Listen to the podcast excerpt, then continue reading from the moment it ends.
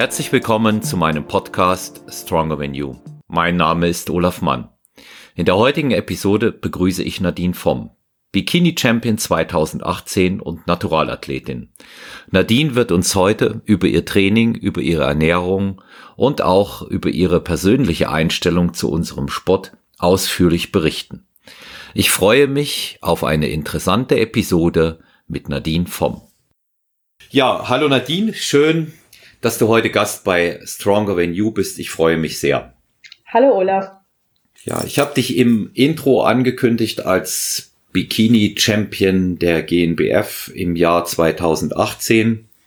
Und ich habe dich damals auch auf der Bühne gesehen, habe gesehen, in was für einer überragenden Form du warst. Und es war ja auch dein erster Wettkampf, beziehungsweise der zweite mhm. nach Österreich, wenn mich nicht alles täuscht, ne? Ja, doch, richtig. Die ANBF war zuerst und dann kam die GmbF. Mhm. mhm. Du hattest dann aber auch schon ähm, ANBF gewonnen an dem Wochenende davor. Ja, genau. Das ist vorher passiert. Ja. Ja, du hast dann in äh, Deutschland, also in Siegen auf der GNBF Deutschen Meisterschaft 2018 das Gesamtsiegerstechen mit deinem Klassensieg erreicht. Hast dort im Gesamtsiegerstechen nur sehr, sehr knapp verloren gegen unsere Susi Geis und ich kann mich an die Bilder erinnern auf der Bühne. Du warst aber wahnsinnig glücklich über einmal den Klassensieg und dann auch den zweiten Platz im Gesamtsiegerstechen. Du bist also eine der Athletin oder eben auch Athleten, die sich richtig, richtig gefreut haben. Ich fand das damals sehr schön. Wie, wie waren denn deine Gefühle da oben auf der Bühne? Also ich habe mich total gefreut, den ersten Platz zu erreichen. Ich habe das wirklich nicht erwartet. Ähm, ich fand es auch, ich, ich, also ich kam ganz unerwartet ins Gesamtsieger stechen und das war schon eine Ehre, überhaupt so weit zu kommen. Von daher fand ich das auch nicht schlimm, da den zweiten Platz zu belegen. Ähm, auf der Bühne selbst war ich ziemlich überwältigt und ich glaube, das geht vielen Athleten so, konnte das einfach gar nicht wirklich begreifen. Und das hat glaube ich, auch so ein paar Tage gedauert. Aber es war ein sehr schönes Gefühl. Ja. Ähm, ich frage ja meine Gäste, wenn sie Bühnenathleten sind, auch immer, was das für ein Gefühl war. In dem Fall ist es ja bei dir dann ANBF gewesen. Das erste Mal da oben zu stehen, da gibt's ganz unterschiedliche Aussagen. Mhm. Viele sagen, also ich war sehr aufgeregt. Ähm, mein äh, Freund und Kollege äh, Nico, Nicolas Rojas, der hat das ähnlich wie ich als sehr surreal da oben empfunden, wie eigentlich auch so dieses ganze Wettkampfgeschehen da an diesem Wochenende. Das ist ja schon eine sehr besondere Atmosphäre. Wie war denn für dich da der erste Bühnengang in Österreich? Ist ja auch noch mal viel kleiner dort, aber es hat ja, ist ja eine Meisterschaft, die ihren eigenen Charme hat, mhm. ja. Ja, also das war ganz egal, dass das kleiner war. Ähm, ich war sehr, sehr aufgeregt, äh, unmittelbar vor der Bühne oder auch ähm, ja im Athletenbereich, ähm, weil man so lange warten muss. Ähm, auf der Bühne selbst, bei der ANBF war ich auch noch recht nervös. Ich äh, ja, war etwas geblendet von den, von den Lichtern und hatte ein bisschen Angst, dass ich meinen T-Walk da vergesse. Aber je länger ich auf der Bühne war, desto souveräner wurde ich eigentlich und ja, desto nüchterner konnte ich das Ganze betrachten. Und bei der, beim zweiten Mal, bei der GNBF war es dann tatsächlich so, vor der Bühne war ich super aufgeregt, aber sobald ich dann da oben war, hatte ich Spaß und da war alles gut. Hm. Es ist ja tatsächlich so, dass es jeder anders empfindet. Ich werde ja auch immer gefragt, bist du da aufgeregt? Bei mir ist es tatsächlich bisher so gewesen, dass ich ähm, bevor ich hochgegangen bin, überhaupt nicht aufgeregt war. Also ich habe es dann da oben schon gemerkt und so eine, so eine gewisse Spannung bildet sich dann schon immer so ab dem Tanning. Und ähm, das, äh, so dieses, dieses klassische Lampenfieber kannte ich da Gott sei Dank nicht. Ich bin da ganz froh und ich bin auch froh, dass ich nicht wie ihr mit ähm, hohen Schuhen da über die Bühne laufen muss. Ja, also das oh, wäre ja. nochmal noch mal eine Herausforderung. Ich persönlich empfinde, klar ist Posing immer schwer, aber ich empfinde mh, hm, dieses normale Bodybuilding-Posing einfacher als den E-Walk, den ihr als Bikini-Athletin da oben machen müsst. Es braucht schon ähm, mhm. sehr, sehr viel Übung, das mit den Schuhen zu können. Ich weiß es ja von eigenen Athletinnen, die am Anfang, wenn sie zu mir kommen, sagen, ich kann auf hohen Schuhen laufen, Coach. Sage ich, das glaube ich dir. Aber auf einer Wettkampfbühne auf hohen Schuhen zu laufen, ist nochmal was anderes, oder? Ja, also die Schuhe waren auch so ein Faktor, äh, der mich etwas nervös gemacht hat. Deswegen hatte ich auch sehr, sehr tiefe Absätze. Ich glaube, ich hatte die tiefsten Absätze von allen Athletinnen auf der Bühne. Ja, und dann ähm, stellt man sich auch die Frage, was ist das für ein Bodenbelag, rutsche ich damit aus äh, und so weiter. Alles Dinge, die dann ja in anderen Klassen entfallen. Ne? Ja. Ja, du musst eben halt beim äh, Männerbodybuilding natürlich, äh, sage ich mal, eine gute Standposition dort auch im Line-up dann finden. Aber es ist eben nicht dieses ständige Laufen, was ihr dort habt. Und ihr habt das ja einmal in der Gruppe und ihr habt das ja dann auch nochmal alleine. Ins Finale gehst du Gesamtsieger stechen, können es ja bis zu drei mhm. oder viermal am Tag dann am Ende sein, wenn Einzelvergleiche aufgerufen werden. Und insofern mhm. braucht das schon Übung. Wie lange hast du oder wie oft hast du fürs, äh, für die Präsentation geübt? Bei euch sage ich immer lieber Präsentation als Posing. Mhm.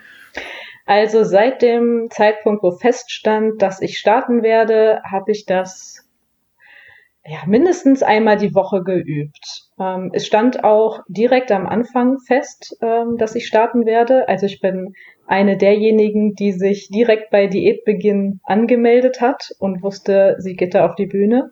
Manche handhaben das ja auch gerne was anders und schauen erstmal, wie die Diät läuft und melden sich dann kurz vorher an. Das war jetzt bei mir nicht so. Und ja, dann habe ich das immer mal eingebaut, ja, vors Training, ähm, dann im Kursraum bei mir im Fitnessstudio, habe das geübt. Manchmal bin ich aber auch dann extra nur deswegen ins Studio gegangen oder habe das an Tagen gemacht, wo ich nur Cardio gemacht habe. Ähm, weil Posing und dann nochmal Training ist natürlich anstrengend, so alles in, hintereinander. Ja, besonders weil das Training ja irgendwann auch zweieinhalb Stunden dauert und dann bist du ja, weiß nicht, drei, vier Stunden im Gym, wenn du danach noch äh, Posing übst. Das ist ein bisschen lang. Hm. Hm. Du, du hast gerade das äh, Thema Training angesprochen. Da während ja früher die landläufige Meinung war, Bikini-Athletinnen müssen nur ein bisschen ähm, Bauch- und Beinstrecker machen. Ja, ja. Hat, hat sich mittlerweile ja nun auch durchgesetzt, dass die Bikini-Frauen einfach auch sehr, sehr hart und äh, natürlich äh, ähnlich viel trainieren, wie das in den anderen Klassen der Fall ist. Es ist natürlich immer eine andere Ausrichtung, mhm. hängt auch damit zusammen, was im äh, Bereich äh, der jeweiligen Klasse von der Jury gesehen werden will. Die Kriterien sind zwar festgelegt, schwankt aber dann doch ein bisschen äh, von Jahr zu Jahr, was diese subjektive Betrachtung der einzelnen Juroren angeht. Und ähm, deswegen ist das ein sehr stabiles Training. Du hast äh, jemanden gehabt, der dich vorbereitet hat für den Wettkampf. Wer äh, ist das gewesen? Was hat er dir verordnet? Wie, wie seid ihr vorgegangen? Äh, ja, ich hatte einen Coach. Ähm, das war ja mein erster Wettkampf. Von daher habe ich mir das nicht alleine zugetraut. Und ich wurde da super gut betreut vom Matthias Bekawatsch. Und ähm, selber GmbF-Athlet. Ja. Genau, selber GNBF-Athlet, hat auch sehr viele Athleten, äh, erfolgreiche Athleten schon auf die Bühne gebracht. Also ich war da echt super zufrieden und habe auch noch danach äh, lange mit Matti zusammengearbeitet. Ähm, wir haben das Konzept des ja, Volumentrainings verfolgt. Ähm, ich bin viermal die Woche ins Gym gegangen. Später, als das äh, Cardio mehr wurde, dann auch mal fünfmal, aber das war dann kein Krafttraining mehr. Und wir haben die ganzen 20 Wochen ähm, nach einem Ganzkörpertrainingsplan trainiert. Also jeden Tag Kniebeugen, Kreuzheben, Bankdrücken, Latzug, alles Mögliche. Also, ähm, man, also das Training hat zwei Stunden mindestens gedauert wenn es neue Pläne waren, dann auch mal zweieinhalb, weil man sich ja so ein bisschen neu zurechtfinden musste. Das war schon ordentlich. Also mhm. bis dato hatte ich noch nie so lange Trainingseinheiten gehabt. Es hat sich jetzt mittlerweile geändert. Jetzt trainiere ich auch so lange, ähm, auch wenn das Volumen schon ein bisschen nachgelassen hat im Vergleich zu so einer Wettkampfvorbereitung. Aber das, das war damals schon äh, ein Ding. Es war, hat ein bisschen Umstellungszeit benötigt. Hm. Ja, also ich sag mal, die spricht natürlich äh, gerade ähm, auch in der Klasse sehr viel dafür, mit viermal Ganzkörper zu arbeiten. Ja, und mhm. ähm, es geht ja in der Bikini-Klasse darum, fließende Linien zu bringen und ähm, es soll ästhetisch sein und nicht zu muskulös, also eigentlich kein sichtbarer Muskeltonus. So steht das ja im, im Reglement. Und ähm, deswegen wird da anders gearbeitet im Normalfall, als man das typischerweise im Bodybuilding macht, im Männerbodybuilding oder eben auch im Frauenbodybuilding. Ja, aber vier, viermal Ganzkörper, dann zwei bis zweieinhalb Stunden, das sind echte Marathoneinheiten. Aber unter mhm. dem Strich muss man sagen, es hat sich gelohnt. Dein Ergebnis äh, war überragend, was du da mit deinem Coach erzielt hast. Und Danke. er hatte offensichtlich das richtige Rezept dafür. Du hast jetzt am Rande noch erwähnt Cardio. Wie viel Mal Cardio habt ihr in der Phase gemacht? Ähm, also wir haben mit Minutenvorgaben äh, gearbeitet. Das heißt, ich hatte dann irgendwie ein, ähm, eine Vorgabe von, sagen wir mal, 80 Minuten in der Woche und das Cardio konnte ich mir dann einteilen, wie ich will. Also ich konnte das mhm. dann auch irgendwie 20 Minuten nach dem Training noch machen aber irgendwann wurde das halt alles zu viel und dann habe ich gesagt, nee, dann gehe ich lieber einen fünften Tag und mache das Cardio in einem Stück, weil sonst sterbe ich einfach in der ja. Krafttrainingseinheit. Das ist einfach zu lang dann. Ne? Hm. Genau. Ja. Also ich war da schon recht frei, mir das alles so einzuteilen, ne? auch mit den Trainingsvorgaben und so, ja.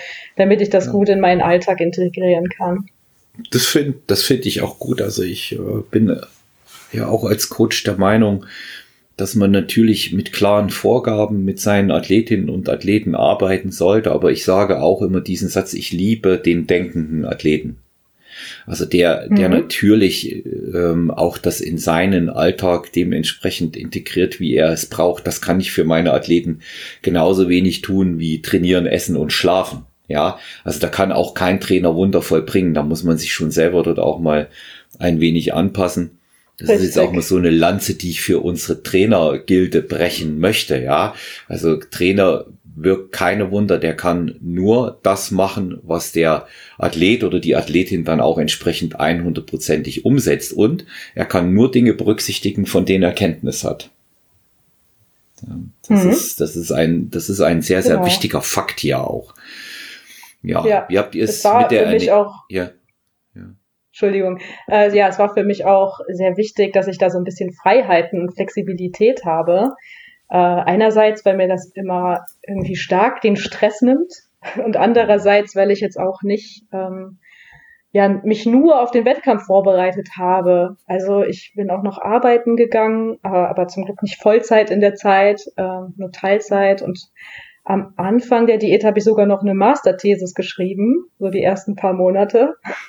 Also war es echt gut, da bisschen Entscheidungsfreiheit zu haben. Ja, es ist, es ist eben da auch jeder, jeder Athlet anders. Also der eine oder andere kommt ja am allerbesten damit zurecht, wenn er eine ganz, ganz strenge Vorgabe hat. Meistens die Männer. Die, ja. die sind da äh, einen Tacken pragmatischer, die drapieren dann aber auch nicht so schön das Essen auf den Teller, wie die Frauen das machen. Und da liegt es dann einfach drauf und wird gegessen. Und ähm, bei euch äh, spielt da natürlich auch immer noch die Ästhetik und, und so ein bisschen Spielraum auch mit die Rolle. Aber da kann man sich drauf einstellen, ist wichtig dass ähm, Trainer und Athlet da gegenseitig äh, darüber Bescheid wissen. Ja, mhm. das ist, dann, dann funktioniert sowas auch. Wenn zu mir jemand sagt, ja, ich teile es mir selbst ein, aber ich mach's, ich bin jetzt auch aktuell einen Athleten im Coaching, der schon viel Erfahrung hat und da weiß ich einfach, er macht es. Ne? Ich sag's auch da wieder wie ein Kollege von mir, Hauptsache es wird gemacht. Das ist das Entscheidende. Genau. Bei der ganzen genau. Sache. Ja. Also und man dann, holt sich ja auch extra jemanden für die Hilfe, ne? Dann ja, äh, sollte man das ja. auch so annehmen. Ja, und dann muss man auch nicht probieren, dann äh, noch drei oder viermal zusätzlich Bankdrücken zu machen, weil man glaubt, ähm, während der Wettkampfvorbereitung seine Bankdrückleistung verbessern zu müssen. ja, ja genau. Ist ja, ja, ist ja nichts, was jemand hinter der Bühne fragt, habe ich noch nicht erlebt. Was, also während die Frage häufiger gestellt wird, was drückst du, aber hinter der Bühne nicht mehr. Ne? Da ist es, da ist ja, es durch, da interessiert es keinen. Ne? Ja, dieses Übererfüllen von Zielen ist ja auch einfach nicht richtig. Also es ja. kann ja auch suboptimal sein. Sollte nicht ja. zu wenig machen, aber zu viel halt auch nicht. Ja. Wie, ja. wie hat wie hat's der wie hat's der Matti mit der ähm, mit der Ernährung bei dir gehalten? Was habt ihr da für ein Konzept durchgezogen? Äh, ja, da war ich auch sehr flexibel. Also ich hatte ähm, jede Woche meine neuen Ernährungsvorgaben. Das heißt, ja, wie viel Kalorien ich essen darf und aus welchen Makronährstoffen das bestehen soll. Und ansonsten war ich da komplett frei. Also If It Fits Your Macros hat da, hat dazu getroffen. Ähm, natürlich ähm, wird man am Ende hält man sich auf jeden Fall auch an bestimmte Lebensmittelgruppen, weil das ja je näher der Wettkampf, Wettkampf kommt, immer wichtiger wird. Aber am Anfang konnte ich da schon noch so ein bisschen rumexperimentieren mit, weiß mhm. nicht, Nachtisch und Mittagessen und so weiter. Hat auch noch mal eine Pizza gepasst. Ja, aber gegen Ende habe ich wirklich immer noch dieselben Sachen gegessen. Mhm. Aber es war alles ja. okay für mich so. Ja. Wir haben ja, also ähm, flexibel diätet. Das heißt, wir hatten am Anfang auch immer Erhaltungswochen nach Diätwochen. Ähm, also eine Diätwoche, dann eine Erhaltungswoche und das lief ungefähr die Hälfte der Diät so. Also so für die ersten zehn Wochen. Und ab dann gab es keinen Erhalt mehr und dann, ja, sind die mhm. Kalorien im stetig gesunken. Ja. Du, du sagst die, die ersten, die ersten zehn Wochen. Wie lange habt ihr Diät gehalten? 20 Wochen. 20, das ist lang. Das ist lang. Ja, gut, aber beim, beim ersten Mal für, für die erste Saison durchaus üblich. Ja, ja genau. Und ja. Äh, minus der Erhaltungswochen sind es ja dann quasi nicht ganz 20. Hm. Ja, verstehe. Ja, also da, da auch letztendlich ist entscheidend, viele Wege führen da zum Ziel. Ja.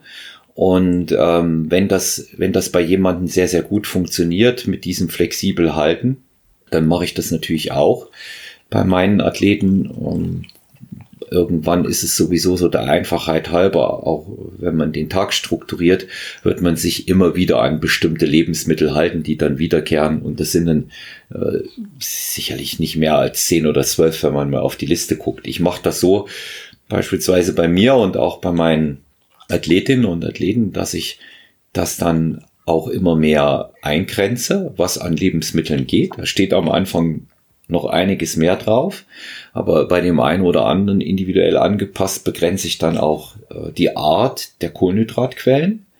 Man ah. dann auch schon während des Diätverlaufs ein wenig sieht, äh, sprich erkennen kann, welche Sachen funktionieren und welche nicht, während da Eiweiß und Fett sich relativ neutral verhalten, wenn die Menge stimmt. Und in dem Fall habe ich dann auch welche rausgenommen, also schon gegebenenfalls auch mal auf Reis verzichtet, obwohl das eher untypisch ist für unseren Bereich. Aber das hat sich unterm Strich mhm. ausgezahlt und ähm, die Athletin ist dann auch mit einer entsprechenden Härte im Wettkampf belohnt worden. Ja. Ah, okay. Das heißt, deine Athleten bekommen von dir Lebensmittellisten, jetzt wie zum Beispiel die Kohlenhydratquellen Richtig, die bekommen ah. komplette Lebensmittellisten und da steht eine sehr, sehr große Auswahl drauf, ähm, unterteilt in Eiweiß, ähm, Quellen, Fettquellen natürlich auch und Kohlenhydratquellen. Der Bereich Kohlenhydratquellen ist der kürzeste. Ja, da steht nicht allzu viel. Mhm. Und ähm, der Rest ist nochmal etwas äh, genauer erklärt und dann nehmen wir nach und nach Lebensmittel raus. Auch klar an die, an die entsprechende Kalorienzufuhr angepasst. Und ähm, da funktioniert wirklich jeder anders. Also hier wiederhole ich auch das, was ich im bereits vorangegangenen Podcast-Folgen einzeln oder auch in Gesprächen mit Gästen gesagt habe. Individuelle Anpassungen sind notwendig. Da funktioniert nicht äh, ein und derselbe Plan bei jedem. Das geht nicht. Das Man wird stimmt. ja über ein Grundkonzept, das äh, bei jedem, mit dem man bei jedem ansetzt, wird man sicherlich, da wird man nicht drum rumkommen aber äh, die individuellen Anpassungen sind notwendig und ich versuche vor allen Dingen eines und das ist so lange wie möglich das Hungern zu vermeiden. So mhm. ganz ohne geht's dann nicht mehr, wenn man mit maximalen Einsatz für marginale Fortschritte kämpft im Finish. Da äh, mache ich auch mhm. niemandem was vor, da wird man Hunger haben, aber ich versuche es wirklich so lange wie möglich auszuschalten, das Ganze. Ja, ja. Ja. Ja, ja Tja, jetzt ist natürlich die Frage Wettkampf Vorbereitung, Training, Ernährung, Schlafen, Mindset, alles was dazugehört. Wichtigste Frage von allen neben, wie hast du dich da oben gefühlt, wie bist du überhaupt dazu gekommen? Ja, ich, ich jetzt in, in unserem, in unserer Betrachtung ist es normal, ja. Aber wenn uns jemand anders jetzt hört, ja. viele junge Frauen, die auch zuhören, wie kommt man auf die Idee, Bikini-Wettkämpfe zu machen? Hm. Ähm, das kam bei mir so. Ich war schon einige Jahre als Personal Trainerin ähm, tätig gewesen und habe irgendwie in meinem persönlichen Training, ähm, ja, mir hat da irgendwie die Motivation gefehlt. Ähm, ich wollte da was Neues erreichen, aber wusste nicht so ganz was. Und dann hatte ich ein Jahr zuvor mir Karten für, die, für einen Bodybuilding-Wettkampf gekauft. Ähm, damals tatsächlich der DBFV, weil ich da als Einsteiger einfach ähm, keinen anderen Verband kannte. Und da bin ich dann hin und habe mir das angeschaut und fand einfach wahnsinnig toll, wie die Bikini-Athletinnen da aussahen. Hat mich dann so ein bisschen an, angefixt und äh, habe dann die Wochen danach sehr lange darüber nachgedacht, ob ich sowas auch kann und habe mich da immer weiter informiert und bin dann halt auch irgendwann auf die GNBF gekommen. Und dann habe ich es einfach gewagt und gesagt, ich möchte jetzt probieren, das auch zu schaffen. Und mein Ziel war dann einfach einmal diese Form zu erreichen und so eine Wettkampfdiät auszuhalten, sage ich jetzt mal, weil am Ende war es, ist es ja echt nicht mehr so schön. Und ja, das war meine Motivation, äh, bei der GNBF zu starten. Ähm, das war auch der Verband, wo ich auf jeden Fall hin wollte, weil ich das Natural Bodybuilding echt klasse finde. Und da hat sich dann auf dem Weg dahin noch so einiges andere ergeben. Wie dann bin ich auf die ANBF äh, gekommen, wo ich dann die Woche davor war und ja, habe mich ja dann auch für einen weiteren Wettkampf in den USA qualifiziert. Ja, alles aus dieser Motivation heraus, was Neues ja. zu machen. Genau, so kam auch, das. Äh, das noch, das noch fragen und auch noch mal hinzufügen, ist ja noch viel größerer Erfolg dazu gekommen, als du bei der DFAC gestartet bist in Miami, ja. Wie ist, mhm. wie ist mhm. es da für dich gelaufen? Äh, in Miami äh, durfte ich den zweiten Platz belegen. Das war auch mhm. super. Das war eine tolle Erfahrung, da hinzufahren. Also ja. ähm, ich hatte mich ja bei der ANBF dafür qualifiziert und das war ja auch überhaupt gar nicht geplant gewesen. Und dann habe ich ja quasi spontan die Diät nochmal um drei Wochen verlängert und bin dann da aus dem Nichts nach Miami geflogen. Das war echt eine super Erfahrung. Hat mir sehr Spaß gemacht. Weil dort nochmal die Leistungsdichte eine ganz andere ist mit den amerikanischen Athleten. Ja. Der, das war echt anders, ja ja, wenn du dort den zweiten Platz belegst, ähm, dann ist das natürlich sehr, sehr, sehr, sehr viel wert bei einer Weltmeisterschaft. Man muss dazu sagen, dass gerade dieser Bodybuilding und Fitnesssport in den USA im Allgemeinen einen ganz anderen Stellenwert hat auch. Auch natürlich was gegebenenfalls Marketinggelder und auch Preisgelder im Profibereich angeht, was da fließt. Ja, anders als das jetzt in Deutschland der Fall ist. Da muss man dazu sagen, wird man als Athlet der quasi das als Hobby macht, aber wie ein Leistungssportler voll professionell trainiert, nicht belohnt. Man muss Geld mitbringen. Ich, ich sage das auch immer mal wieder und das auch immer mal wieder gerne, dass das, ähm, wenn es darum geht, dass man Preisgelder einheimsen will in Deutschland, sicherlich keine clevere Wahl ist, weil dann ist es der undankbarste Sport, den man sich vorstellen kann. Mhm.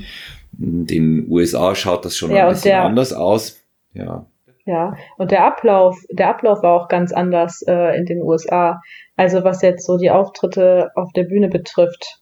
Da warst du einmal morgens fürs Prejudging auf der Bühne, dann äh, warst du so den ganzen Tag über eigentlich frei. Äh, glücklicherweise hattest du dann eigentlich auch dein Hotelzimmer immer ganz in der Nähe, wo du dich dann aufgehalten hast. Und dann kam halt abends nochmal die Show.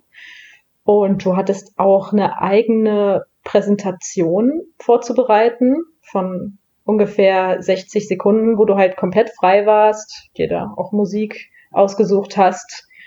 Und ja, genau, und dann auch noch so Sachen wie ähm, wie heißt nochmal am Ende, dieser, dieser Showdown, wo man nochmal ganz frei posen kann, den kannte ich bisher auch Post nicht, down, äh, aus ja. der Bikini-Klasse. Genau, Ja. Post Down. Ähm, der, das war mir auch neu, auf jeden Fall. Also ganz anders als in Deutschland. Und ähm, wie, was sicherlich auch unsere Zuhörer hier interessiert, wie war es mit dem Publikum? War es voll? Gab es viele Leute, die sich dafür interessiert haben? In Miami, Ja, in Miami. ähm, es war nicht brechend voll, nee. Also bei der GNBF waren mehr Zuschauer. Allerdings Hm. schaue ich auch gar nicht so sehr ins Publikum. Also erstens ist man ja so ein Mhm. bisschen geblendet von den Lichtern und zweitens versuche ich immer die Jury anzuschauen. Aber ich meine mich zu erinnern, dass bei der GNBF deutlich mehr Zuschauer waren. Hm. Man muss natürlich dazu sagen, dass es in den äh, Vereinigten Staaten deutlich mehr Wettkämpfe auch gibt, Ja, als und, das in Deutschland Verbände. der Fall ist. Ja. Ja, viel mehr Verbände und ähm, auch die Auslegung, was natural ist, ist gerade in den USA sehr speziell. Ja, ja ich habe erst diese Woche wieder gehört von ähm, unserem Mirko Burger, dass auch äh, eine sehr laxe Handhabung ähm, dort, was die Dopingtests äh, angeht, dann auch geschieht. Ja, also er hat Mhm. unter anderem erzählt, dass es durchaus passieren kann, dass diejenige, die Dopingkontrollen macht, die vorher die Eintrittskarten verkauft hat. Und ähm, bei bei einem Sport, der, der natürlich dieses äh, Streben hat und auch dieses hehre moralische Ziel, das auch zu erfüllen, denke ich, sollte das viel professioneller sein. Und wenn wir das bei uns angucken, Deutschland wird das ja durch bei der GNBF durch Herrn Michael Jablonski von äh, Global Quality Sports gesichert und ist ja ein ganz anderer Ablauf, den wir da haben. Das ist ja hochprofessionell, auch über die Jahre, ich bin ja schon länger dabei bei der GNBF, hat sich das Ganze ja nochmal äh, professionalisiert. Das ist ja hochkompetent, was da passiert. Ja, Mhm. und da würde ich jetzt in, in den USA nicht meine Hand dafür ins Feuer legen, zumal es noch immer andere Regelungen gibt, was für äh, Substanzen bei denen zugelassen sind. Bei uns reden wir ja darüber, was verboten ist. Bei denen wird ja darüber gesprochen, was zugelassen ist. Also es gibt es schon, gibt Okay. es schon noch große Unterschiede. Ja, Wo, wobei ich jetzt mal dazu sagen muss, dass das kaum Relevanz in der Bikini-Klasse haben wird. Ja, da gehe ich, Mhm. gehe ich mal davon aus, dass es keine Athletin nötig haben wird, ähm, wo auch immer in welchem Verband dort mit irgendwelchen unerlaubten Substanzen nachzuhelfen. Hoffe ich zumindestens. Ich Ja. hoffe es. Also beim DFAC gab es schon einen eigenen äh, Dopingbeauftragten. Allerdings wurden da Lügendetektortests gemacht. Also das kannte ich vorher auch noch nicht. Das war sehr interessant. Hatten wir bei der GNBF auch Ah, bis äh, 2014 und ähm, da hat es dann aber auch ein Problem gegeben und äh, in der Folge, nee, pardon, 2013, da hat es dann aber ein sehr, sehr großes Problem gegeben, auch im Nachgang mit Dopingtests. Und Mhm. infolgedessen ähm, hat man das bei uns professionalisiert und ähm, Herr Jablonski von GQS, du kennst ihn ja auch, hat Genau. äh, dann das dort ähm, übernommen und ähm, ganz selten kommen Fälle bei uns vor. Aber es ist auch ein sehr, sehr, ähm, sehr, sehr engmaschiges System mit den Out-of-Seasons-Tests, die da gemacht werden. Und ich denke, wir können ganz froh sein, dass es so ist. Darüber hinaus, äh, ähm, da trifft, da trifft jeder äh, seine eigene Entscheidung, was er macht. Ja, in dem Bereich. hm. Da, da will ich jetzt hier auch nicht das Moralisieren anfangen und ähm, wir haben uns für unseren Weg hier entschieden und weil wir denken, äh, beziehungsweise überzeugt davon sind, dass es der richtige ist, das im, im naturalen Sport zu machen. Ja, zweiter Platz bei einer Weltmeisterschaft in deinem Rookie-Jahr. Ich würde sagen, hammermäßig abgeräumt. Um, sehr, sehr viel mehr kann als Wettkampfathletin dann ja eigentlich nicht kommen, außer du wirst mal Weltmeisterin oder siegst beim Natural-Olympia. Ja. ja, ja, das war schon einiges. Wie geht's denn weiter mit der Wettkampfkarriere bei Nadine vom, was können wir denn von dir da noch erwarten? Sehen wir dich noch mal oben? Also, ich würde dich ganz ehrlich noch mal gerne sehen. Ja. Ich habe dich ja in Siegen mit einer wunderbaren Form gesehen. Ähm, ich äh, habe jetzt nicht das Mega-Auge, aber doch ein recht gutes, gerade auch für Bikini-Athletin, weil ich schon einige auch vorbereitet habe und das Gesamtsiegerstechen hast du nur knapp verloren. Also an der Form lag es nicht. Ich denke, da war ähm, ja äh, nochmal die Präsentation von der Gesamtsiegerin ein ganz klein wenig besser. Also es war sehr eng bei euch da oben, muss man auch klar sagen. Und ja, also ich äh, sag mal, mit so einer Form, so einer Präsentation und du legst mit Sicherheit noch ein Schippchen auf, wenn es ist. Ich würde dich gern noch mal sehen und viele, viele Athletinnen und Athleten sicherlich auch. Was, was kommt von dir da in der Richtung? Das kann ich euch noch nicht genau sagen. Ähm, also seit 2018 befinde ich mich ja jetzt in der Off-Season und äh, fühle mich da gerade auch ganz wohl. Ähm, ich habe nicht ausgeschlossen, nochmal äh, mich auf die Bühne zu stellen. Allerdings, es war auch schon mal geplant. Äh, Frühjahr 2020 hatte ich das mal angestrebt, aber äh, ja, da ist ja dann auch alles ausgefallen. Und jetzt gerade finde ich die Zeiten ein bisschen unsicher. Also ich würde mich ungern vorbereiten auf einen Wettkampf, der dann abgesagt wird. Und ich bin mir auch nicht so sicher, ob ich mit Maske auf der Bühne stehen will. Also das sind tatsächlich so Faktoren, die bei mir auch mit reinspielen. Von daher würde ich schon abwarten, bis sich die Situation beruhigt hat. Es ist aber noch nichts geplant. Also ihr dürft weiterhin gespannt sein und ich bin es auch. Hm. Ja, also kann, kann das, was du sagst, dort um, ähm, einigermaßen nachvollziehen, obwohl es am Ende hat es mir dann nicht so viel ausgemacht. Ich hatte mich ja sowohl in diesem Jahr für die Frühjahrssaison vorbereitet, also Neu-Ulm stand ja. bei mir fest auf dem Wettkampfplan selber, auch für einige Athleten aus äh, Team Thüringen und Team Stronger Than You. Mhm, und ja. zwei Athletenteams, die ich getrennt voneinander betreue. Im Wettkampf sind wir zusammen, aber es lässt sich einfach lokal, regional nicht anders organisieren für uns.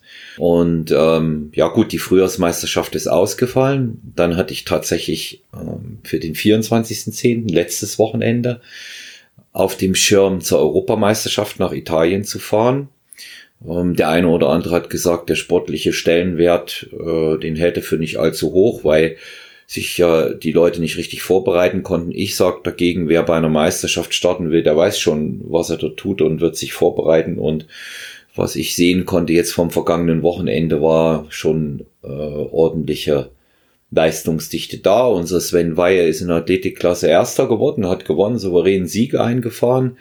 Wir haben einen ähm, zweiten Platz noch im Männerbodybuilding und ähm, Kelle, äh, Christian Kellenberger ist äh, Dritter bei den Profis geworden. Also ähm, das hat funktioniert. Für mich hat es nicht funktioniert, weil ich ähm, auf dem Rückweg mich hätte testen lassen müssen und somit in die Quarantäne gegangen wäre.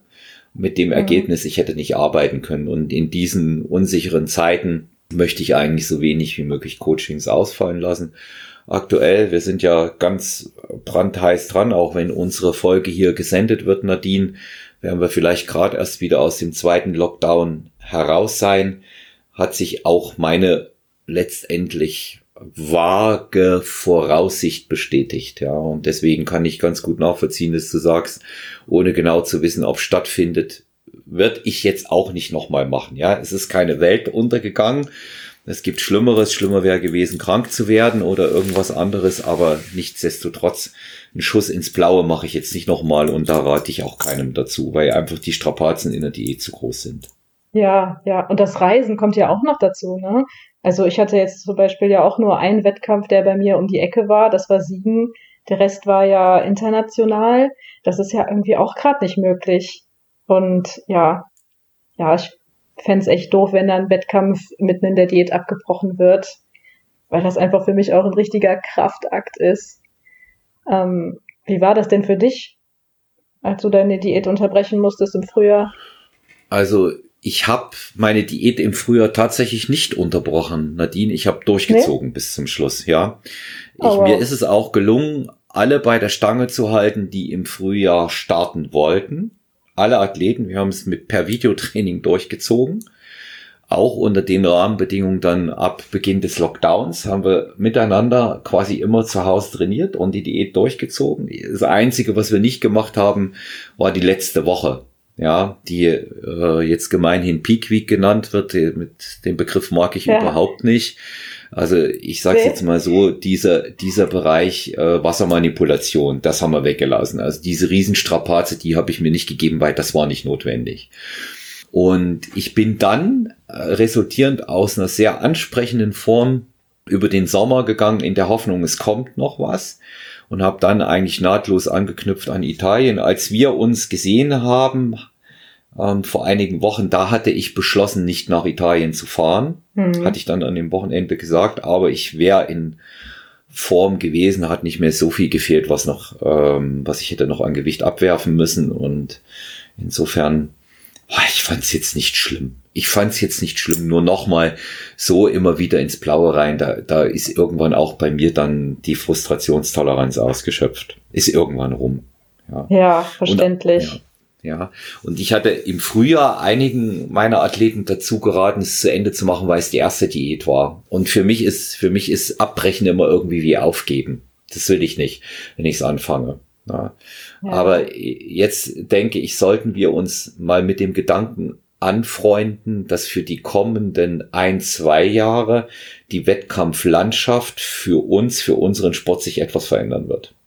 Ja, ich weiß nicht, wie du siehst, aber wird sicherlich. Also ja. bisher hatte ich irgendwie gedacht, das Ganze beschränkt sich auf 2020. Ähm, jetzt ist das Jahr ja auch schon wieder fast vorbei. Also wir haben noch zwei Monate vor uns und ich habe irgendwie das Gefühl, das wird sich doch noch weiter ins nächste Jahr erstrecken. Ja, ist schon schwierig, da einen Wettkampf zu planen. Also weiß ich ganz ehrlich nicht, ob ich das machen würde. Aber ja. wenn sich das gar nicht mehr verändert, dann ja, muss man halt damit leben. Ja. Aber ich glaube, für mich wäre das schon ein ziemlicher Weltuntergang, wenn da plötzlich ein Wettkampf abgesagt wird. Ich weiß auch nicht, ob ich das dann, äh, ob ich weiter diäten würde. Hm. So wie du das gemacht hast. Ja. Ja, ich, ich denke, da, da kommt einfach auch mit hinzu, dass klingt jetzt blöd, aber ähm, da wir doch ein paar Jahre Altersunterschied haben, mit solchen Dingen wird man gelassener, kann man im Alter ein bisschen gelassener umgehen. Ja, ich, ähm, es ist, es ist auch einfach so, mich, mich kostet selber. Wir hatten bereits schon mal darüber gesprochen, als wir uns getroffen hatten in München. Mich kostet so eine Vorbereitung nicht mehr diese immense Kraft. Ja, das finde ich beeindruckend. Ja. Ja, aber das hängt auch damit zusammen, dass ich vor so drei, vier Jahren einfach beschlossen habe, ich lasse diese ähm, großen Aufbauphasen sein. Die mache ich nicht mehr. Ich bewege mich zwischen fünf und sieben Kilo maximal über meinem letzten Wettkampfgewicht. Das mhm. hat zwei Gründe. Zum einen möchte ich eine ansprechende Form als Coach haben. Das heißt, man soll zumindest sehen, dass ich trainiere. Wer jetzt auf welchen Look steht, ist egal, aber wenn man sieht, dass jemand trainiert ist als äh, Coach integer, ja, das ist sehr wichtig, nach meiner Meinung. Auch hat es eine gewisse Seriosität, die man für das Geschäft haben soll. Ich kann mich nicht immer nur darauf rausreden, äh, dass ich äh, zu dick bin, ähm, weil ich in der Offseason bin, aber andererseits will ich Menschen vermitteln, dass eine gesunde Lebensweise vernünftiger ist und sie ein paar Kilo verlieren sollen, wenn sie Herz-Kreislauf-Erkrankungen vorbeugen wollen. Das, da, da mhm. beißt sich bei mir irgendwo äh, wirklich die Katze in den Schwanz und ich habe einfach auch gemerkt, und das bestätigen mir Athleten aus meiner Altersklasse genauso, Nadine, ich ähm, gewinne nicht mehr mit einer großen Aufbauphase. Es geht eher Qualität verloren. Sagen ganz, ganz viele, die so über 45, 46 aufwärts sind. Und die halten das dann ganz ähnlich. Und ähm, keine. Ja, also ich finde das aber auch im, in meinem Alter sinnvoll, da jetzt nicht ja. äh, unnötig viele Kilos drauf zu packen. Ja, das beweist du ja auch. Ich habe dich ja gesehen, als du in München gewesen bist, ja noch nicht lange her, 10.10. warst du da. Hm. Und ähm, Du bist in einer für mich sehr, sehr ansprechenden Form, kann ich nicht anders sagen. Sichtbare Bauchmuskulatur, mal erzählen unseren Zuhörern und Zuhörer. Und es bedarf eben auch da nicht unbedingt, ich nenne das immer dieses Aufgehen äh, wie, wie ein Hefekloß, weil am Ende muss ich es eh wieder runterbringen. Oh, und ja, eben. A, ja, und A ist es nicht gesund und, und B, äh, es wird dir für die Klasse nichts bringen. Ja, ja, das, das, muss, das muss man einfach auch mal sagen. Aktuell, wie trainierst du? Ich habe ein bisschen was gesehen. Erzähl das auch mal bitte unseren Zuhörern und Zuhörerinnen, dass sie ähm, wissen, ja, wie du vorgehst. Ja, gerne. Ähm, ich bin beim Ganzkörperplan geblieben. äh, weil ich äh, nach wie vor nicht jeden Tag trainieren gehe. Also aktuell gehe ich äh, dreimal die Woche ins Fitnessstudio und mache noch ein bisschen Yoga nebenher. Ähm, ich habe nach wie vor alle Grundübungen drinne, ähm, die ich nach einem ausführlichen Warm-up dann auch einbaue. Das heißt, ich versuche stärker zu werden, im Deadlift, ähm, in den Kniebeugen, beim Bankdrücken und so weiter. Ähm, Gerade macht es mir unglaublich Spaß, so ein paar neue Skills zu erlernen, ähm, wie Handstände, äh, Arbeiten in den Ringen. Muscle-Up wäre mal ein großes Ziel von mir. Alles so Dinge, die man während einer Wettkampfdiät äh, nicht gut üben kann, weil da einfach die Verletzungsgefahr zu groß ist oder man auch äh, ja das Training nicht richtig messen kann. Hm. Und ja, da habe ich gerade äh, mega Spaß dran. Und ähm, ja, nach diesen, also nach der Grundübung ähm, übe ich mich dann an diesen Skills und danach kommen dann noch ein paar Isolationsübungen und am Ende wärme ich mich dann nochmal ab. Da dehne ich aktuell auch recht viel die Hüfte, weil das so ein Schwachpunkt von mir ist. Und ja, so sieht mein Training gerade aus. Ähm, mhm. Cardio ist ehrlich gesagt nicht besonders viel dabei, außer mal beim Aufwärmen oder am Ende mal ähm, bei einem fünf oder zehn Minuten Metcon-Circle, was einfach so ein Kraftausdauer-Circle ist. Mhm. Ja, aber es funktioniert ganz gut. Also ich wiege 59 Kilo. Das ist ungefähr acht bis neun Kilo über Wettkampfgewicht. Ähm, so viel habe ich auch ähm, vor der letzten Diät gewogen. Allerdings scheint mir das doch jetzt eine, eine ganz andere Körperzusammensetzung zu sein. Also hat sich auf jeden Fall einiges getan in den letzten zwei Jahren. Ja. Also das, das ist eben auch zum Beispiel ein Grund, warum ich äh, Athleten, die das das erste Mal gemacht haben, auch gesagt habe im Frühjahr, mach die Diät zu Ende, weil dein Körper wird ganz anders aufbauen. Der wird mhm. sich ganz anders entwickeln. Wenn man einmal eine Diät bis zum Schluss durchgezogen hat, wird man immer eine andere Körperkomposition haben, vorausgesetzt man trainiert weiter und fängt nicht plötzlich das Essen an, ja, mhm. ohne unkontrolliert. Es geht ja um unkontrolliert, ne? Ein bisschen, bisschen zwanghaft ist das alles, da müssen wir jetzt nicht groß reden drüber, ja. Bodybuilding ist, äh, ist eine eine durchaus äh, neurotische Sportart, wie ich immer sage. Ja. Man muss Aber ein bisschen diese, verrückt sein. Absolut, absolut. Und ähm, diese, diese Neurosen kann man aber ähm, ganz gut kontrollieren, wenn man, sag ich mal, da ein bisschen sein eigener Landschaftsgärtner ist in diesem Garten, ja, was das angeht und, ähm, und auch, und auch wirklich sich damit beschäftigt und weiß, was man tut. Ich habe dich trainieren sehen, als wir uns in München getroffen haben. Ja. Du hast ähm, mit ähm, unserer wirklich äh, sehr, sehr guten äh, Kollegin, Powerlifterin Lea Peters trainiert. So stark hat sich das Training bei euch nicht unterschieden. Ihr habt euch ja auch unterhalten, ne?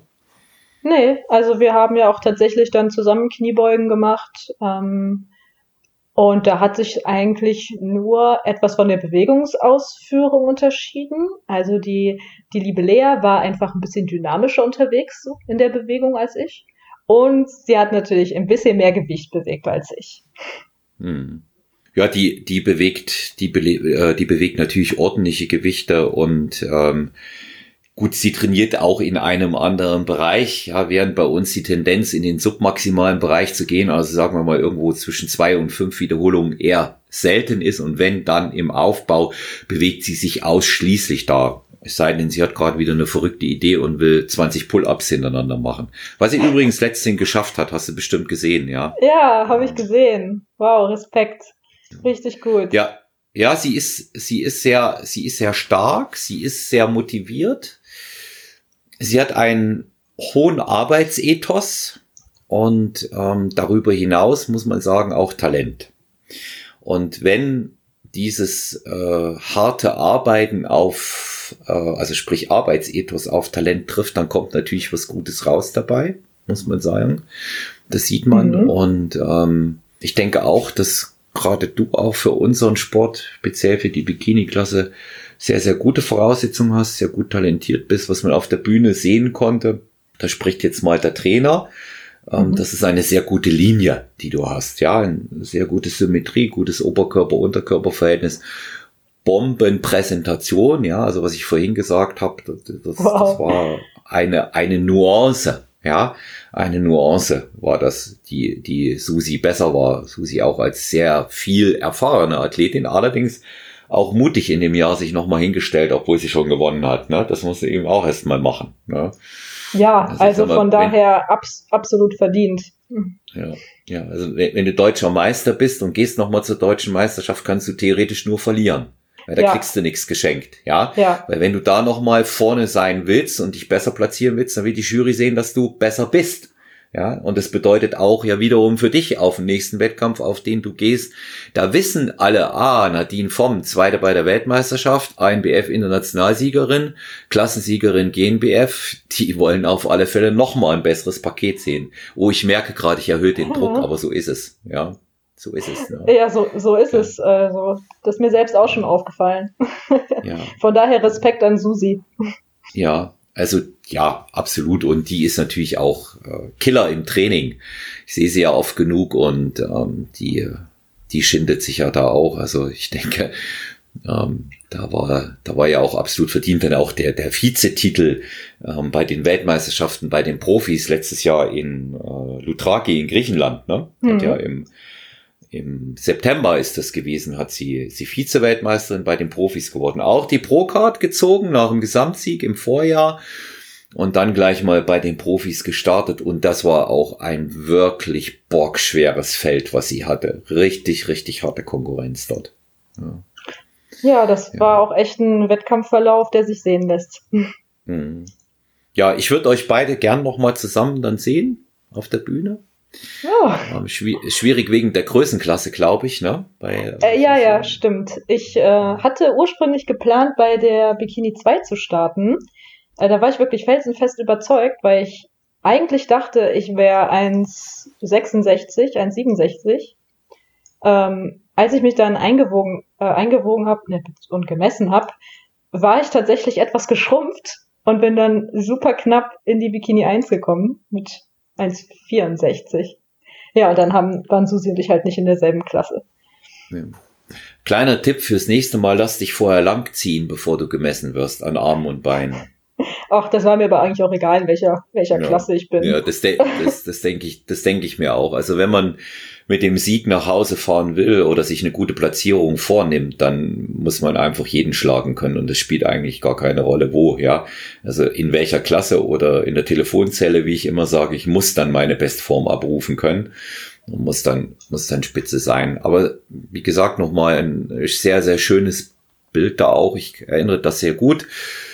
Siegen war ich ja 2018 selbst nicht am Start, aber ich hatte vier Athleten dort und Athletinnen und ähm, das war also auch sehr dichtes äh, Leistungsfeld, muss man sagen. Ja, Bikini-Klasse immer. Wobei ich dazu sagen muss, dass Österreich speziell in der Bikini-Klasse nicht viel schwächer ist. Das muss man sagen, weil da kommen ja die wunderbaren Talente aus Osteuropa dazu, die immer in Shape sind. Äh, die Athletinnen ähm, aus Ungarn, aus der Ukraine, Tschechien, Slowakei etc. Ja, also gegen die sich zu behaupten, ist auch schwer. Hm. Hast du hast ja souverän in Österreich gemacht, also den kannst du auch sehr stolz sein drauf. Danke dir. Ja, schönes Ergebnis. Du bist auch Online-Coach. Mhm. Das ist jetzt also ein äh, Bereich, von dem ich von dir weiß, dass du den auch gerade vorantreibst, erweiterst. Magst du ähm, unseren Zuhörerinnen und Zuhörern mal ein bisschen erzählen, was du als Online-Coach dort genau machst und was man da auch erwarten kann, wenn man dich bucht und vor allen Dingen, wie kann man dich kontaktieren? Wen nimmst du an? Wie arbeitest du? Hm.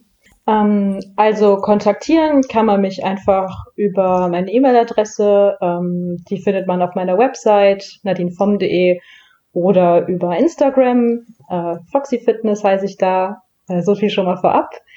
Ähm, ich richte mein Coaching an Hobbysportler, die abnehmen wollen oder aufbauen wollen. Männer und Frauen, ähm, die einfach ihre sportlichen Ziele vorantreiben möchten. Ähm, ich trainiere keine Athleten. Ähm, genau. Soll ich jetzt noch mal so ein bisschen erklären, wie ich da vorgehe oder was hast ja, du dir gerne, gerne. Vielleicht, vielleicht kleine Zwischenfrage von mir. Warum trainierst du keine Athleten? Mm, das hat kein. Ich denke, ich bin stärker darin ähm, in dem Bereich, in dem ich jetzt mein Coaching anbiete. Ja gut, finde find ich, finde ich eine super Aussage. Ja. Also wenn wir jetzt auch Susi nehmen, unsere Kollegin, die wir beide gut kennen und schätzen, die sagt auch, dass Wettkampfvorbereitung überlässt sie den Profis. Ja, ja das habe ich ja, gehört. Nur, nur weil man, weil man ein paar gute Wettkämpfe gemacht hat, gegebenenfalls gewonnen hat, ist man ja nicht automatisch gleich dann Top-Wettkampfcoach. Möglicherweise hat man die Erkenntnisse, die man aus einer Diät und aus diesen ganzen Geschichten heraus gewonnen hat und auch aus jahrelanger Erfahrung wie du als Personal Trainer in einem anderen Bereich besser einzusetzen. Das muss man auch mal sehen, ja. Deswegen glaube ich auch, ist auch hin oder her so. Ich glaube einfach nicht daran, dass der, der mal ein, zwei gute Wettkämpfe hatte, sofort auch ein guter Wettkampfvorbereiter ist. Umgekehrt dasselbe. Umgekehrt dasselbe. Ja, ja. richtig. Also ich habe ja. einfach viel mehr Erfahrung im Personal Training Bereich und auch und er da, äh, im Vergleich dazu erst äh, eine Wettkampfsaison gemacht. Ja. Hm. Ja, jetzt habe ich dich unterbrochen, entschuldige, weil es war mir wichtig, das da mal so eine Ansicht auch nochmal rauszustellen. Das haben wir ja jetzt auch ganz anders. Unsere, unser aktueller breiter Markt, der sich äh, neu aufgestellt hat über Instagram, bringt ja jede Menge Online-Wettkampfcoaches hervor. Mhm. Ein, ein Thema, da könnte man sicherlich einen extra Podcast machen. Aber wie gehst du vor? Welche ja. Leute kommen zu dir? Was machst du mit ihnen? Also zu mir kommen Hobbysportler, die äh, durchaus schon Fitnessstudio-Erfahrung haben und dann, wie gesagt, ein bestimmtes äh, Figurziel oder sportliches Ziel erreichen möchten. Und ähm, da ist es mir im ersten Schritt einfach sehr wichtig, die Person persönlich kennenzulernen, äh, ihre Ziele, ihre Motivation zu erfahren und auch ja vielleicht gewisse Deadlines, die mit ihren Zielen einhergehen. Ähm, von mir kommt dann meistens immer direkt der Hinweis, dass man schon ähm, bis zu einem halben Jahr Coaching einplanen kann, um ja die Ziele wirklich langfristig zu erreichen. Ähm, und dann, wenn sich dann derjenige für mich entscheidet, gehe ich so vor, dass ich erstmal den Ist-Zustand der Person festhalte. Also natürlich so sowas wie Umfänge, Gewicht, ganz klar, aber auch die Ernährung. Ähm, ich lasse meine Sportler tracken mit einer App. Hm. Und, du machst das so eine äh, Eingangsdiagnostik auch mit denen, ja? Also, dass sie im genau. Fragebogen ausfüllen. Hm. Ach so, ja, natürlich. Der Anamnesebogen ist auch immer dabei. Und ähm, ich gehe gerne auch auf die Ernährung ein. Und da verändere ich aber am Anfang erstmal nichts. Also ich lasse die, ich lasse meine Sportler dann erstmal eine Woche lang ohne jegliche Vorgaben tracken, weil ich wissen will, äh, in welcher Situation sie sich gerade befinden. Und erst darauf basierend nehme ich dann Schritt für Schritt Änderungen vor. Ähm, natürlich gibt es dann schon einen Trainingsplan, den sie befolgen, auch äh, über eine App, also schön anschaulich mit Videos und sehr motivierend, vielleicht so motivierender als so die Excel-Tabellen, die man als Wettkampfathlet kennt. Und dann versuche ich nach und nach Stellschrauben zu verändern. Also ich bin kein Fan davon, direkt am Anfang alles zu verändern, weil ich bin mir sicher, das geht in die Hose. Man kann nicht all seine Gewohnheiten von jetzt auf gleich ändern, auch nicht mit Coach. Also ist mir erstmal wichtig, dass so die Kalorien und die Makrovorgaben eingehalten werden und später geht's dann in die Tiefe und dann schauen wir uns auch die Lebensmittelgruppen an. Ähm, ich erkläre ein paar Dinge und gebe dann immer auch den Hinweis zu ja, den gesundheitlichen Auswirkungen von Lebensmitteln. Also ich studiere ja auch in der Richtung. Von daher ist mir das ja eine Herzensangelegenheit, da die Menschen auch drüber aufzuklären. Ja, und dann bin ich natürlich für alle 24-7 erreichbar. Also es gibt jetzt keine gewissen äh, Zeiten, zu denen äh, man mich nur kontaktieren kann. Ich möchte da wirklich eine Hilfestellung im Alltag sein. Das heißt, wenn man irgendwie im Supermarkt vorm Regal steht und man hat eine Frage, dann kann man mir auch schreiben und ich gebe mein Bestes, da rechtzeitig zu antworten. Äh, grundsätzlich sprechen wir aber immer einmal die Woche ausführlich miteinander. Das ist dann meistens der Sonntag oder der Montag. Ich teile das so ein bisschen auf und dann wird über die letzten sieben Tage gesprochen. Genau, so läuft das bei mir ab. Hm. Machst du denn auch ähm, so diese 360 Grad äh, Rundumschau? Sprich, du ähm, triffst die Leute persönlich? Unterschiedlich. Also wenn wenn diese Menschen aus dem Großraum Köln komme, kommen, wo ich halt wohne, dann biete ich immer einmal ein persönliches Treffen an, also ein Personal Training auch, in dem wir uns kennenlernen. Das finde ich sehr wichtig, um ja einmal eine persönliche Beziehung aufzubauen, aber auch um am Anfang so die gröbsten Trainingsfehler direkt mal auszumerzen. Ansonsten passiert das ja alles über Videobotschaften, Trainingsvideos. Aber es ist immer auch möglich zu sagen, Nadine, ich möchte jetzt nochmal ein Personal Training live äh, und dann machen wir das auch.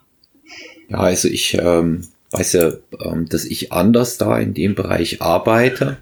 Mhm. Ist natürlich so, ähm, dass wenn, wenn vorher geklärt ist, was die Leute erwarten können und man das über Fotos und Videos macht, finde ich das natürlich in Ordnung, dann ist es gut. Ich persönlich möchte bei keinem meiner Klienten auf diese persönliche in Augenscheinnahme verzichten. Und das auch in regelmäßigen Abständen. Auch wenn das in der heutigen Zeit etwas schwerer wird, wir natürlich uns an die Bestimmungen dann auch eventuell in Lockdowns halten müssen. Aber ich möchte die Leute auf alle Fälle auch sehen, völlig unabhängig davon, ob das Wettkampfathleten sind oder nicht. Das macht sowieso nur einen geringen Teil bei mir aus. Und äh, denn die anderen, die ich beispielsweise regelmäßig im Studio zu den Personal Trainings empfange, die sehe ich ja auch. Und dieser persönliche Kontakt, diese persönliche Augenscheinnahme und der daraus resultierende Erfolg gibt der Strategie dann einfach auch recht gut. Aber wie gesagt, das sind ja zwei unterschiedliche Ansätze. Deswegen ist ja das eine Online-Coaching ja. und das andere das Personal Training. Ja. Ich finde, beides hat seine Daseinsberechtigung. Absolut, ähm, absolut. Ja. Ich, ich finde auch, dass sich diese beiden, also dass man diese beiden Dienstleistungen durchaus, äh, dass sie sich durchaus voneinander unterscheiden und dass man das auch als unterschiedliche Produkte ansehen kann. Hm. Denn jetzt beim reinen Online-Coaching brauche ich schon jemanden, der selbstdiszipliniert ist und äh, meine Anweisungen auch einfach befolgt. Ne? Der der auch äh, ja, internetaffin ist. Und beim Personal Training hast du da ja eine ganz andere Zielgruppe. Also eventuell hast du da ja auch Menschen, die diese Verbindlichkeit eines Termins brauchen oder diese Unterstützung im Training selbst. Von daher finde ich, kann man das nicht immer auf dieselbe Stufe stellen. Nee, kann man, kann man auch nicht. Da hast du völlig recht. Und die, die Leute kommen ja in diese Personal Trainings und auf Dauer, viele ja schon acht, neun oder sogar zehn Jahre bei mir, weil sie einfach diese Verbindlichkeit des Termins brauchen. Das hast du tatsächlich richtig gesagt. Aber was sich gleicht, ist, auch sie müssen die konkreten Trainings- und Ernährungsanweisungen umsetzen, sonst funktioniert es einfach nicht. Ja, das, das, das ist allen Konstellationen und Situationen in jedem Fall gleich. Das muss man auch sagen. Ja. Ja. Mhm. Ja.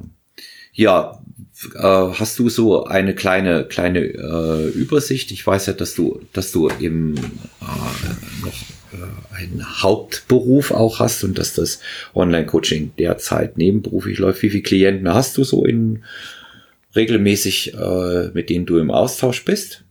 Ähm, Genau, du, ich mache das äh, nicht hauptberuflich, ich mache das nebenberuflich. Ich bin allerdings auch nicht Vollzeit tätig in meinem anderen Job, ähm, sondern ich betreue da in Teilzeit äh, ein soziales Fußballprojekt. Ähm, das heißt, ich bin im Sportprojektmanagement tätig und ähm, ich befinde mich auch noch in den letzten Zügen meines Fernstudiums zur ähm, ganzheitlichen Ernährungs- und Gesundheitsberaterin von daher kannst du dir schon denken, dass ich keine Unmengen an Athleten betreue. Hm. Äh, da habe ich ja zeitlich leider gar nicht so die Kapazitäten für. Und ich finde es wirklich wichtig, dass ich mit jedem eine sehr gute ja, Beziehung pflege. Das heißt, ich betreue gerade ja, eine Handvoll Athleten, aber nicht mehr. Ne? Das finde ich gut. Ich finde das gut. Also ich, grundsätzlich habe ich zu meinen ähm, Klientinnen und Klienten auch ein äh, gutes Verhältnis. Ich lege Wert darauf, dass wir einen guten, regelmäßigen Umgang auch miteinander haben. Und das kann ich auch dann, wenn ich es hauptberuflich mache, so wie ich das tue, nur sicherstellen, wenn ich es vernünftig plane und eben auch nicht über meine normalen Kapazitäten hinausgehe. Ja, also da gilt einfach ja. Qualität vor Quantität. Wir haben so da ja, aus. genau, wir haben da ja eine sehr große Verantwortung und das möchte ich ja nicht einfach so mal kurz nebenbei machen.